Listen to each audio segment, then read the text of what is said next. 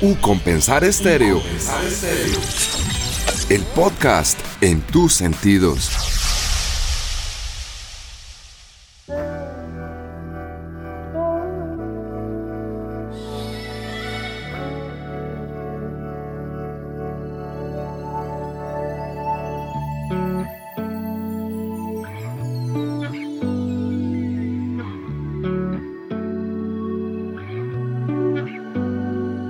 Amigos, ¿qué tal? Bienvenidos nuevamente el podcast en sus sentidos con toda la información de la música, el entretenimiento y todas las noticias que lo acompañan a usted en un Compensar Estéreo. Fabián, ¿qué tal? Bienvenido a este nuevo podcast en tus sentidos. Andrés, continuamos con nuestra estrategia podcast acá en U Compensar Estéreo con talento colombiano, talento joven, que es la emisora que somos nosotros apoyando a todos los jóvenes y un talento que detrás de bambalinas y haciendo cosas muy interesantes con artistas gigantes, donde ya va dislumbrando de para dónde vamos. Bueno, yo tengo idea, a ver si no estoy tan perdido, Fabián, con nuestro invitado y con lo que estamos escuchando de fondo. Tiene que ver con la ingeniería de sonido. Sí. Tiene que ver con la producción. Sí. Y tiene mucho que ver con la música colombiana. Sí, señor. Y con la música en general. Sí, señor. Y le faltó ahí un detallito, compositores. Aparte también es un, fuerte, no, o sea, lo que le digo, tenemos una, una persona, mucho, hace todo.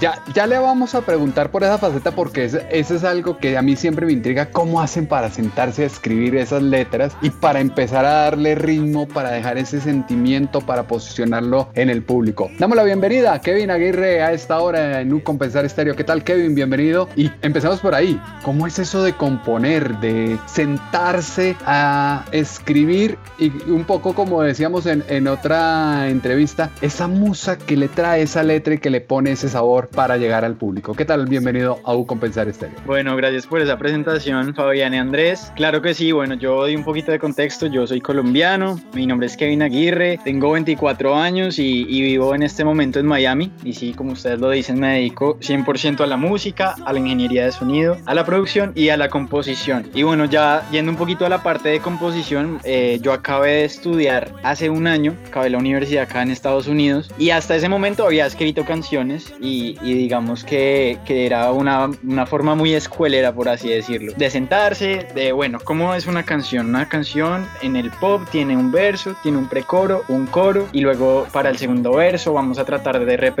la melodía, etcétera. Pero siento que de verdad yo aprendí a componer cuando me empecé a sentar con gente acá en Miami que se dedica a eso 100% y eso es algo que es bien interesante porque creo que ya va más allá de la inspiración. Yo no lo empiezo a ver como un oficio. Entonces cuando uno se, se sienta con gente muy, muy eh, experimentada, entonces el foco cambia. El foco es, bueno, hoy la canción no va a ser para ninguno de nosotros, para quién vamos a escribir o quién de pronto está buscando una canción, porque pues sí, eh, no sé si la gente lo sepa, no todos sus artistas favoritos escriben sus propias canciones. Hay mucha gente detrás de eso que las escribe, se las manda a un manager o a su disquera o a su editorial y estos artistas la escuchan y si les gusta, bueno, pues terminan tomando. Entonces, eh, digamos que nos sentamos acá con un grupo de amigos, yo escribo mucho con un amigo que se llama César Pinzón, que ha escrito canciones para Piso 21, para Calla Lana de México, etcétera, con otro amigo que se llama Nico González, que está de gira ahorita con, con Camilo. Y entonces decimos, bueno, eh, nos dijeron que, no sé, eh, un artista colombiano, no sé, urbano, de pronto Mike Bahía, por decir algo, es un ejemplo, está buscando una canción. Entonces, eh, listo, escuchemos, escuchamos varias canciones, listo, él, sus temáticas son muy alegres, sus temáticas son mucho de pareja, porque el hombre es comprometido, etcétera. Listo, inventémonos una historia o, o, pensemos qué pensaría este artista, listo. Y, y casi siempre entonces empieza quizás con una guitarra o un piano y alguien propone unos acordes. Entonces uno dice, bueno, miren, a mí me suena como estos acordes en la guitarra. Listo. Eso está bonito, cuatro acordes, lo que sea. Listo, vamos a empezar por el coro, por el verso. Y uno se va trazando como un mapa y digamos que es bien interesante porque ya va más allá de la inspiración o no, sino que entre más, siento yo que entre más límites uno se ponga, como que se pone una dirección más fuerte. Entonces si decimos, no, como este, el coro de la canción, lo vamos a hacer muy alegre, que sean pocas palabras y una melodía que atraiga mucho al oyente. por decir algo. Listo, entonces ya empieza uno a proponer, ¿no? A ese se le ocurrió una melodía, eh, no, esta palabra no me gusta, no, esta frase está chévere. Y así es como un Lego, no va poniendo fichitas, fichitas y se van armando las canciones. Esa es una forma de hacerlo cuando uno, cuando el artista, digamos que no está escribiendo con uno, pero cuando uno está escribiendo para un artista, muchas veces, yo he escrito por ejemplo con, con Juanse Quintero, que, que es, es, un actor y artista colombiano, y la vez que pudimos escribir, él tenía una idea muy clara de lo que quería. Nos decía como vamos a hacer algo que sea moderno, pero que sea un poco más atractivo como hacia lo popular quizá. Entonces es pensar, bueno, listo, lo popular ya, yo como músico digo, bueno, ya me ubico en estos acordes quizá, vamos a hacer un, el tipo de vocabulario que vamos a utilizar es de cierta forma, em, y el tema de la canción, ¿cuál, ¿cuál, va a ser? No, el tema es de una rumba, de no sé qué, listo, y el artista es el que filtra muchas veces cómo se va a escribir.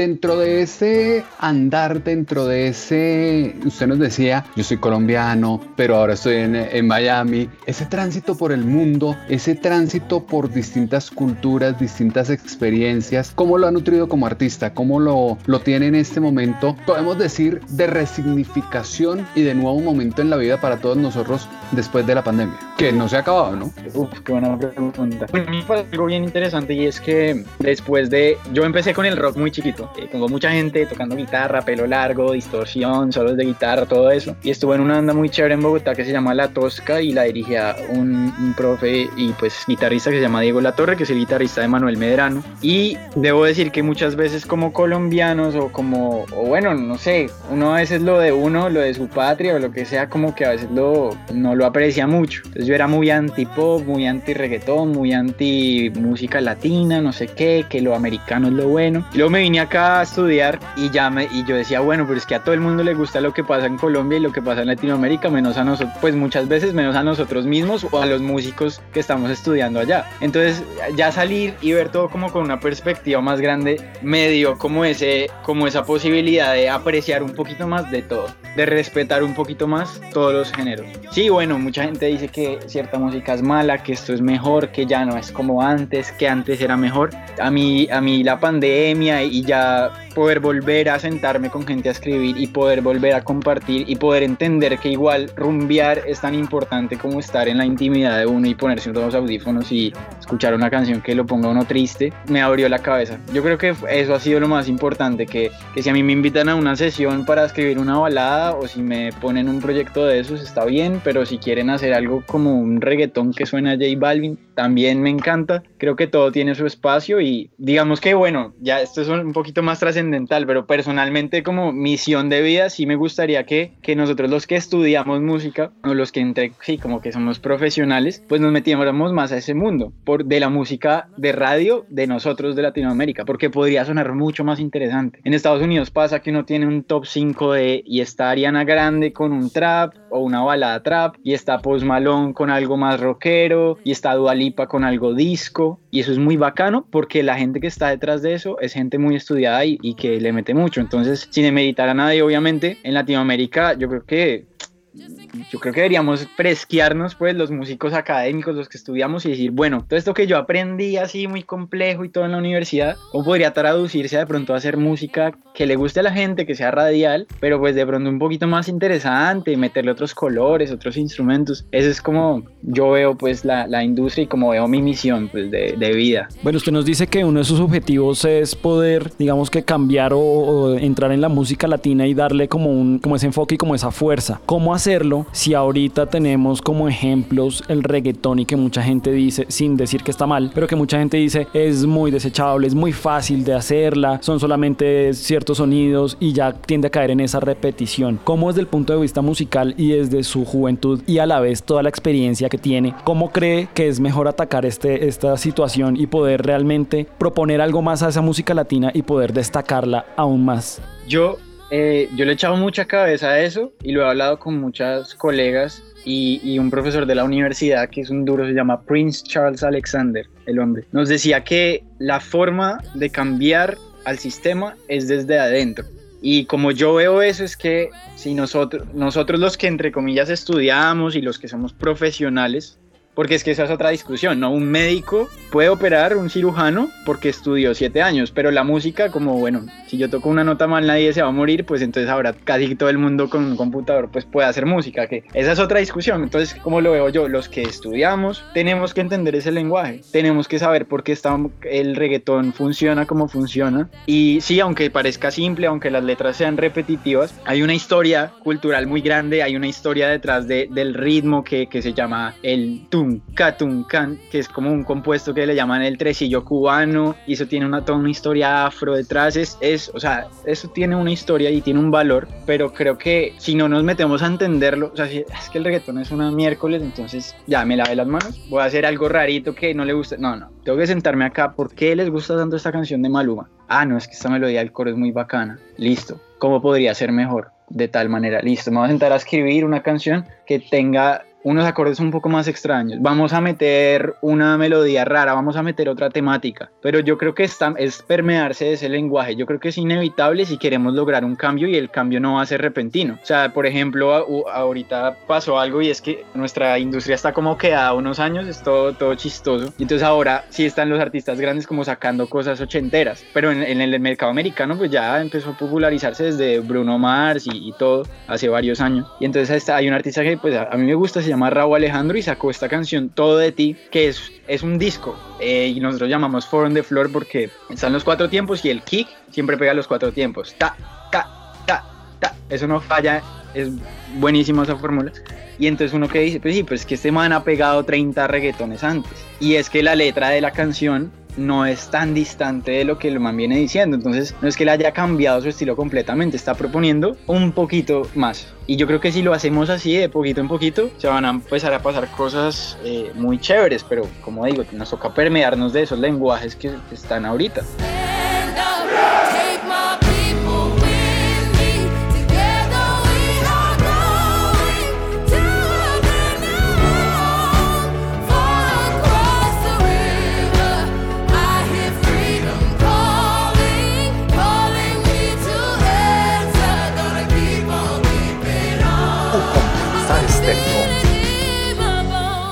Y ese permearse de lenguajes, permearse de experiencias, también eh, en su carrera tiene que haber un granito de cada uno de esos grandes artistas con los que ha tenido usted la oportunidad de compartir. ¿Qué diría que le ha quedado de ellos? ¿Qué le llama la atención particular así de, de esos grandes artistas con los cuales ha compartido y que diga, uy, lo he tomado lo he adaptado y está dentro de mi carrera y dentro de ese sello que quiero poner yo en la música. Bueno, hay, hay un factor diferenciador, sí, de la gente que de verdad destaca y es que tiene en su cabeza un objetivo muy claro de cómo quiere sonar o de lo que quiere y eso se vuelve un filtro muy muy fuerte y muy eficaz para la gente creativa alrededor porque a veces mucha gente le pasa que cuando sobre todo los cantantes digamos que están empezando que van donde un productor y les hacen una canción y dicen uy pero es que yo no, era lo que yo tenía en mi cabeza como bueno estás empezando pero pero un factor diferenciador de esa gente que ya lleva añitos dándole que sea que se ha comunicado con mucha gente es que tiene como un norte y no está satisfecho con cualquier cosa. Y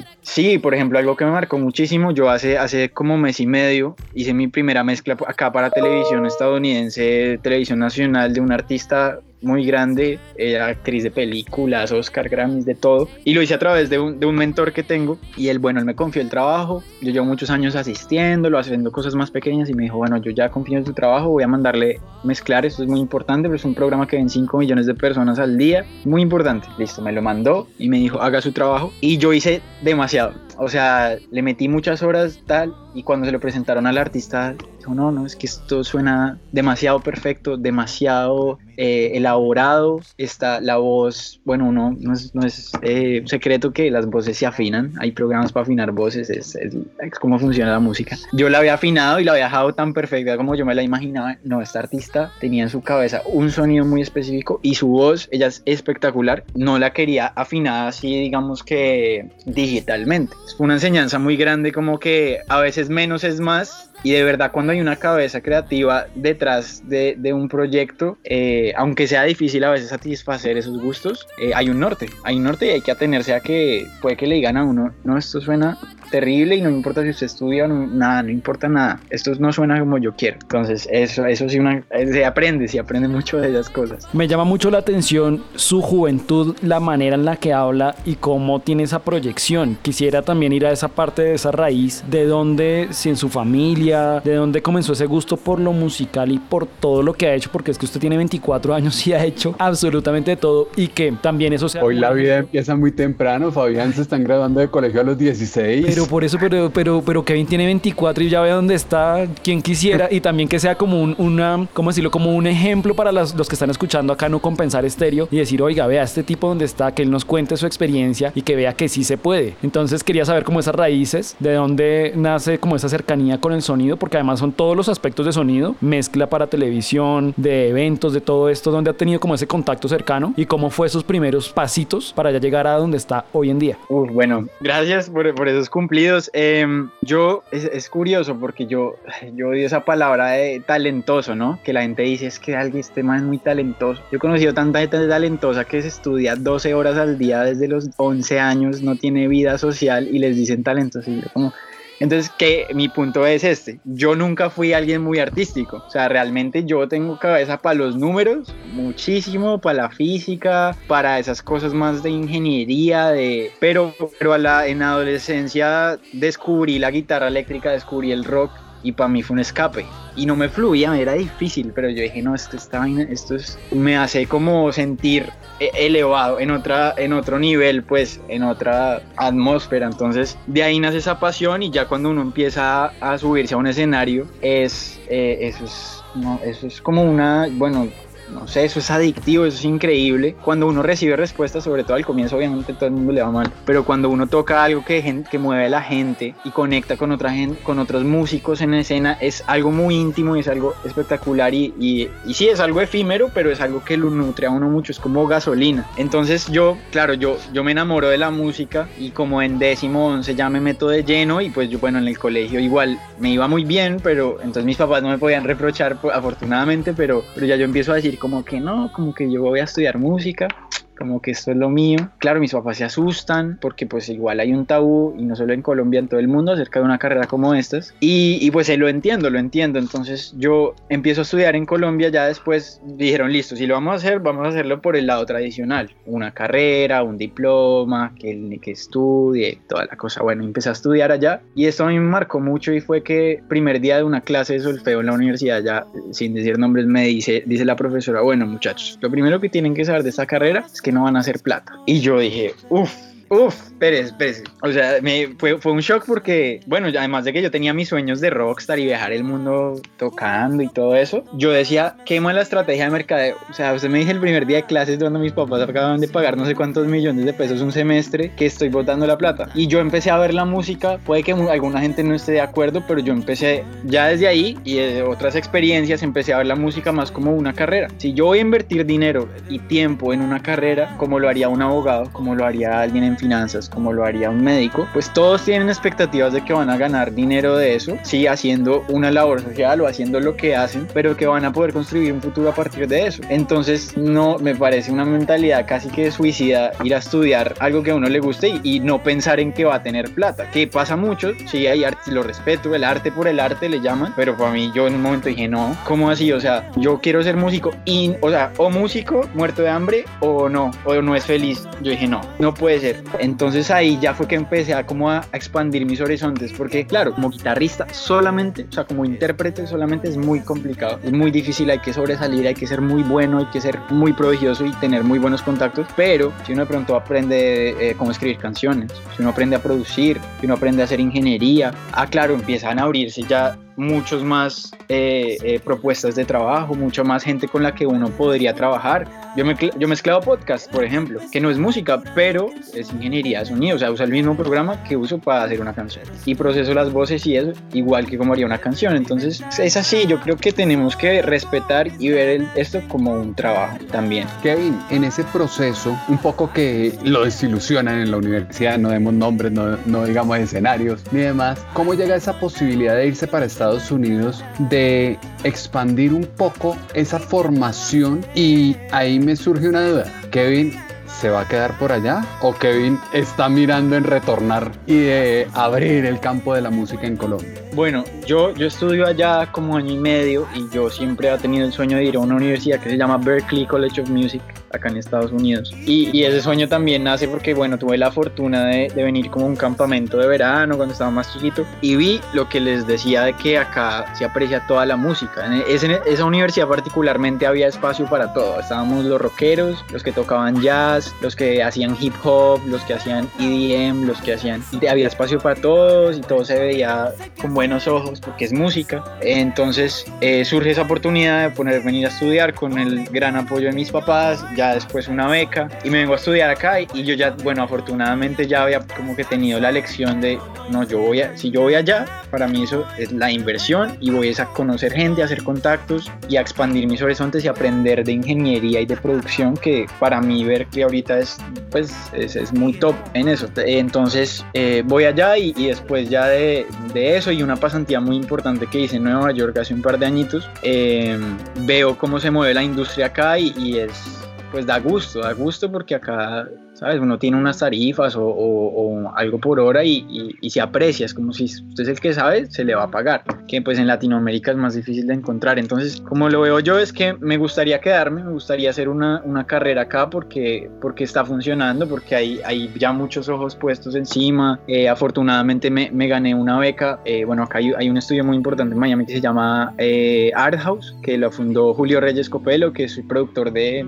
Marc Anthony, Alejandro Sanz, Pablo Alborán, bueno, es muy respetado en la industria. Y él se inventó acá un, una academia que se llama Abbey Road Institute Miami. El Abbey Road es un estudio en, Inglaterra donde graban los Beatles, Pink Floyd y bueno, uno de los estudios más respetados del mundo y crearon como su propio método. Entonces Julio decide traer ese método acá a Miami y, hace un programa súper exclusivo para artistas y productores y, afortunadamente, bueno, yo apliqué y me gané la beca. Es un programa intensivo como de un, un año y es algo pues ya más, ya mucha más cercanía a las disqueras, con artistas que están participando acá, que ya han sacado mucha música, es como una cantera pues de nuevo talento que promete mucho. Entonces sí, mi plan yo creo que es seguir desarrollando la, la carrera acá y cuando yo sienta que, que, tengo ya el bagaje, pues no el bagaje suficiente, sino como que me sienta bueno, un punto que sienta que haya hecho lo suficiente, me gustaría contribuir en, en Colombia, sobre todo con la educación musical, pero de una manera, en Colombia hay música, eso, o sea, no se imaginan, de miedo, hasta se gradúan, puedo decir, los mejores, hasta mejores músicos que en las universidades de acá, seguro que sí, pero no hay una eh, educación, orientación profesional muy clara, o sea, tú te puedes graduar como compositor, pero no hay una orientación de, ah, bueno, gradúate como compositor de música para películas. Uf, el mercado de eso es buenísimo es excelente. Compositor, eh, no sé, para anuncios de televisión. Aquí eso es, es un millonario, ¿sí?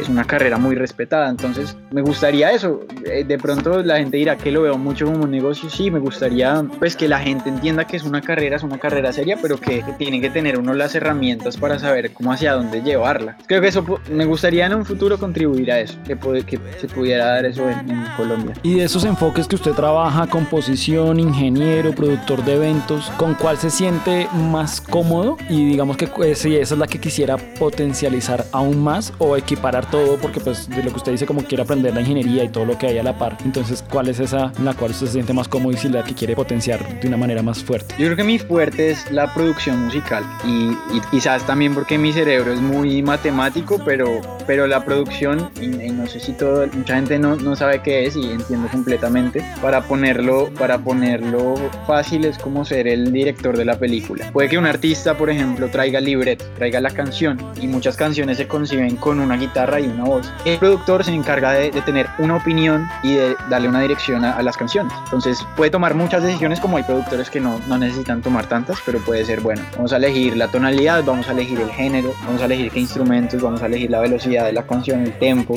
vamos a, a cambiar la estructura de la canción. A mí eso me encanta. Me encanta que, y, y sobre todo que ahora pues que es muy común, cuando uno se sienta a escribir una canción, después de 7, 8 horas, al final casi que la canción está lista. Porque casi siempre hay un productor en las sesiones que va va armando la canción mientras se va escribiendo. A mí me encanta ese rol, me parece espectacular sentarse y que no haya nada y que sabemos que en 7, 8 horas tenemos algo nuevo que no existía. A mí eso me, me fascina. Entonces la producción musical es, es muy fuerte, yo diría. Síguelo.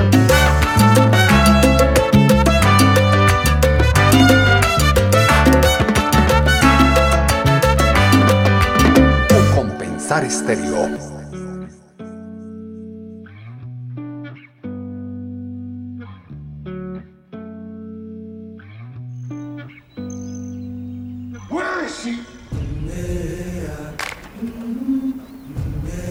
Come back, peaceful. Whoa, easy now. I'm gonna be free or die. I've been walking with my face turned to the sun. Kevin, y con todas las modificaciones que trajo la pandemia, lo tecnológico, la industria se redefinió, la industria supo apropiar esa redefinición del entorno, de las audiencias, de un público que no va a volver a ser el mismo fácilmente para llegarle, para tocar las puertas con esas propuestas musicales y con esos eh, productos como los que usted está ayudando a originar y, y está haciendo usted mismo. Yo creo que parte de la industria se pudo redefinir. Yo creo que para los productores, eh, bueno, y sin querer ofender a nadie, fue algo casi que hasta bueno para muchos que, que ocurriera la pandemia, porque en mi caso, por ejemplo, me, me, permitió construir mi carrera remotamente. Yo llevo un año trabajando desde mi casa con gente en Chile, con gente en México, con gente en Colombia, y como todo se volvió remoto y, y la gente empezó a comprar sus propios equipos, sus propios micrófonos, entonces yo necesito es que el artista sencillamente en su país grabe sus voces, pero yo desde mi casa puedo hacer todo lo demás. Entonces, en ese lado, aunque ya veníamos para esa dirección, porque cada vez es más fácil tener un estudio portátil, el computador y punto. Creo que eso se, se volvió incluso más fuerte, pero creo que nos dimos cuenta también de la importancia de la música en vivo y de lo frágil que era esa industria. Eh, lo primero porque, bueno, yo, yo estuve eh, de gira en unas fechas con un artista que se llama Luis Figueroa, que es como el, el ahijado de Marc Anthony, y estuvimos abriéndole unos conciertos a Marc Anthony antes de la pandemia. Y eso es como lo más grande, los escenarios más grandes a los que yo me he enfrentado, pues ayudando con la ingeniería, eso, y, y es espectacular ver la experiencia en vivo y cómo siente la gente la música y cómo lo necesita. Y ver que tanta gente emplea eso. O sea, es que podemos criticar mucho a los músicos o lo que sea, pero es que es una industria que genera empleo. O sea, es impresionante. Cuando Mark Anthony va a acabar el concierto, ya hay 50 personas detrás del escenario que están listos para desarmar todo el stage, para desarmar todos los micrófonos, subirlos a un camión y el camión va a viajar 48 horas ahí seguidas hasta la siguiente ciudad donde se van a encontrar otra vez y van a armar otra vez. Es, es una industria y es, es, es, espectacular la cantidad de gente que, que, puede hacer una vida a partir de eso. Entonces me, me, da tristeza pues que esa parte sí sufrió mucho, porque obviamente los eventos en vivo pues no, no se podían hacer por la pandemia o por lo menos no a esa escala y, y eso es primordial. O sea, yo creo que no hay forma de... Sí, pues están inventando la realidad virtual y todo, pero yo creo que el calor de otros seres humanos al lado de uno y, y que Marc Anthony le cante a uno, es, le diga esto es para ustedes y le diga su ciudad y todo, eso no, yo creo que no lo podemos reemplazar. Y viendo en retrospectiva y en la creación de su carrera y de todo lo que se ha enfrentado, ¿qué sería ese punto importante en su carrera en el cual usted dice, de acá yo tomé fuerza para seguir adelante? Fue tal vez mi mayor enseñanza para ver que sí lo podía hacer y que ahorita serviría de consejo para las personas, los jóvenes que escuchan o compensar estéreo, no dejen de caer sus sueños y digan, oiga, sí lo puedo hacer y sí lo logro. ¿Cuál sería ese punto de inflexión? Bueno, yo, yo he tenido dos. Yo, el primero fue cuando estaba más chiquito, que era adolescente y empecé con la guitarra y, y, empezar a tocar un instrumento. Yo creo que tocar un instrumento es algo poco antinatural, o sea, nuestra anatomía no está diseñada para eso, entonces toma tiempo. Ser bueno toma muchos años. Entonces, claro, los primeros dos años yo ya tenía, no sé, de 17 años o algo y, ya estaba muy frustrado porque decía, es que empecé muy tarde. Es que mis papás me hubieran metido a los 8 años y ya hasta ahora ya sería el más teso y ya sería un prodigio. Y pues mientras que sí había compañeros que, que, que estaban en ese nivel y todo, entendí después que el, el trabajo duro puede con todo. No importa la el trabajo duro y la disciplina pueden con todo. Eh, yo me metí a estudiar y, luego cuando me metí a estudiar mi producción y todo, tampoco era mejor cuando empecé, pero ya me siento como un profesional, pues. Entonces, esa es una, el trabajo duro fue con todo y ya más adelante la otra fue de verdad una enseñanza grande y fue cuando estaba, hice esta pasantía hace dos años en Nueva York, que fue muy difícil porque, porque mi jefe, y bueno, ya es amigo y mentor y todo, era una persona muy exigente. Y digamos que lo que pasa mucho ahora en las universidades y en los colegios es que a uno le dan una palmadita en la espalda por haber hecho las cosas, estén bien o estén mal. Pero este señor solo me decía las cosas si algo estaba mal. A veces es un poco, de una manera un poco seria, pero pero pareciera que nunca estuviera nada bien, ¿no? Entonces, de pronto uno está acostumbrado, pues los jóvenes estamos acostumbrados a eso, que nos den medallas de, de consolación y es como, no, el mundo real no es eso. Entonces, eso, eso fue muy importante porque además, además de ver eso y de ver cómo se trabaja realmente un nivel profesional de las grandes ligas, estamos hablando de Broadway, estamos hablando de Hollywood, o sea, yo sí allí me codié con gente increíble y es el nivel de profesionalismo es muy importante, pero es lo que les digo, esta gente se toma su carrera en serio, pero es que esta gente está, está ganando plata, está viajando por el mundo, está siendo reconocida, pero su carrera es en serio. Y eh, en ese, ese verano la verdad fue, pues cuestioné muchas cosas, yo dije, uy, esto, esto sí es para mí, esto es muy difícil, pero no, después de eso salí adelante y, y el, y el hombre pues es el que me ayudaba, me abierto muchas puertas, después fue Marc Anthony, después fue todas las cosas que han pasado. Eso va llegando desde el esfuerzo, desde el día a día, buscar superarse. A Fabián le voy a decir que me saque ese pedacito de, de lo que acaba de decir Kevin, de los profesores le, le tocan a uno la espalda y le dicen siempre lo bueno, para ponérselo a mis alumnos que dicen que yo siempre les digo lo malo, porque les digo, yo le, yo le digo la verdad, quien lo quiere le, le- le contará el resto de la historia, pero no le dirá lo que debemos decirle nosotros aquí por detrás para que vaya mejorando y vaya perfeccionando. Kevin, antes de, de despedirlo, me gustaría que le diera un consejo, porque usted tocó un punto muy clave también en una de las respuestas donde decía, mi papá dijo, si lo vamos a hacer, lo hacemos bien y lo hacemos con una carrera universitaria. Y en esa filosofía, muchos se van perdiendo del camino porque le dicen, saque un título y después hace la música. Y puede que estén en comunicación, estén en diseño, estén en administración, en otro lado. Y la música se fue perdiendo, pero eso sigue ahí adentro diciéndole, lo suyo no es, la, no es esta carrera, lo suyo es la música. ¿Qué decirle a esa gente? Yo creo que, bueno, hay, hay dos cosas que se me vienen a la cabeza. Yo creo que uno en la vida, primero tiene que ser muy crítico y tiene que aprender a convencer a la gente a tener argumentos. Si yo, la manera de mostrarle a mis papás que, que esto podía ser una carrera y todo fue por lo que les digo, que empecé a averiguar que existían otros caminos, que no me iba a morir de hambre, estaba dispuesto a hacer una carrera universitaria, que estaba dispuesto a estudiar, que estaba dispuesto a ser un profesional y de alguna u otra manera los convencí para que me apoyaran. Entonces yo creo que no, sí, uno tampoco puede ser caprichoso. Crees es una cosa, suena un poco fea, pero, pero es verdad. Pero lo otro que yo creo es que yo siento que en la vida, como yo la vivo, es que no hay plan B. Para mí no hay plan B y sobre todo en esto de las artes, porque casi toda la gente que tiene un plan B, que está haciendo otra carrera por detrásito, que sí saque el título y tal, casi siempre se va por el plan B. Es muy difícil que vuelvan, porque es que es cierto, el, el plan B, si yo me hubiera graduado como abogado o lo que sea, de pronto ya tendría un trabajo en una compañía o lo que sea, y un sueldo y un carrito y, y listo, bacano. Y ahorita no tengo nada de esas cosas, yo soy independiente y, y hay meses más difíciles que otros, pero estoy viendo la música y para mí ese era el, el sueño más importante era ese. Y bueno, se vienen más cosas. Entonces, yo creo que si lo van a hacer, si dicen es las artes, es la música, es lo que sea, tomen una decisión, sea su plana, pero que sea informado también. Infórmense que, porque, porque sí puede ser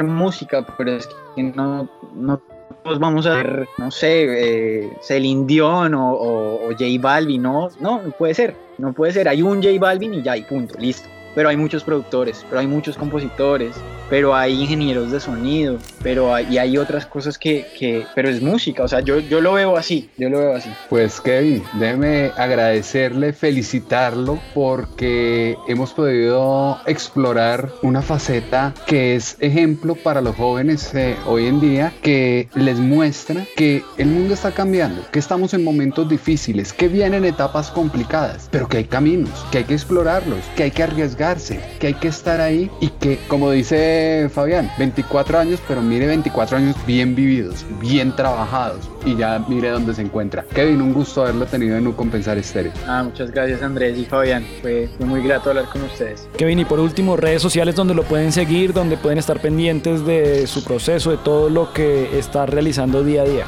Sí, pues bueno, a mí no me gustan tanto las redes, pero uso, uso, soy- uso Instagram. Instagram es arroba soy Kevin, sin la I, ya. Bueno, ahí va a escuchar eh, de nosotros cuando llegue este podcast y, y va a ver todo el trabajo, todo lo que se está expandiendo en Colombia con Kevin Aguirre y cómo está llegando usted a gente que la dejó pensando, que le dio muchas bases a través de lo que hemos conversado en el día de hoy. Kevin, muchas gracias. Gracias a ustedes. Ahí está Fabián, Kevin Aguirre, que nos acompañaba hoy en Un Compensar Estéreo con este, su podcast en los sentidos.